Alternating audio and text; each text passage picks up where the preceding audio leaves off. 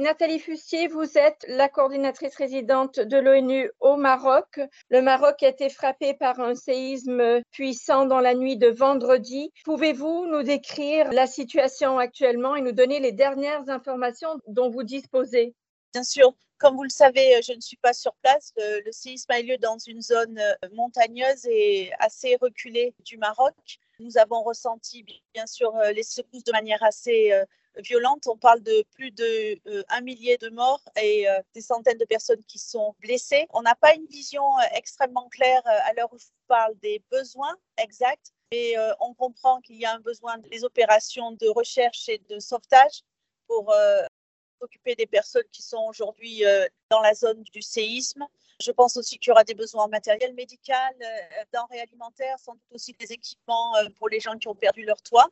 Mais encore une fois, euh, nous n'avons pas une vision extrêmement claire. Le gouvernement du Maroc a déployé des moyens très importants pour se rendre sur place et porter assistance euh, à leur population. Et euh, ici, aux Nations Unies, nous sommes tout à fait prêts à les assister à leur demande dès que nous en ferons la demande.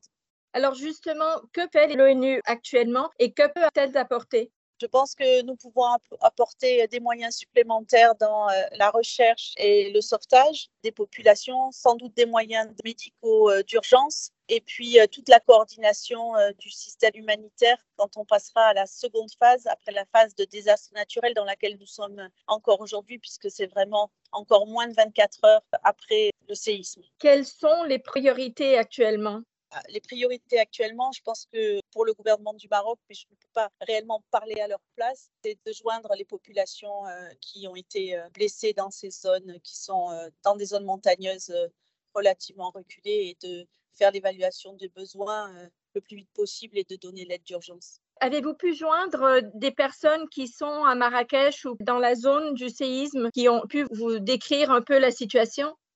Oui, je pense qu'à Marrakech, on sait que la vieille ville a été endommagée. Certains euh, bâtiments ont été également endommagés. Il y a euh, des pertes en vie humaine euh, également. On a des collègues qui étaient à Marrakech, qui sont toujours à Marrakech.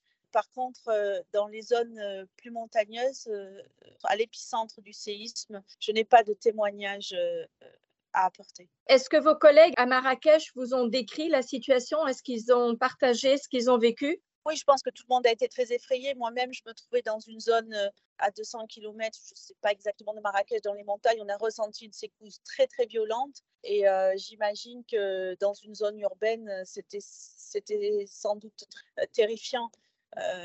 mais on n'a pas de description plus détaillée que ça. Merci beaucoup, Nathalie Fussier.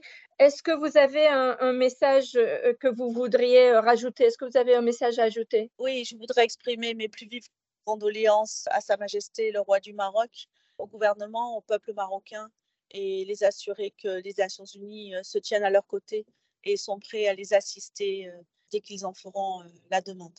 Merci. Merci beaucoup, Nathalie Fussier.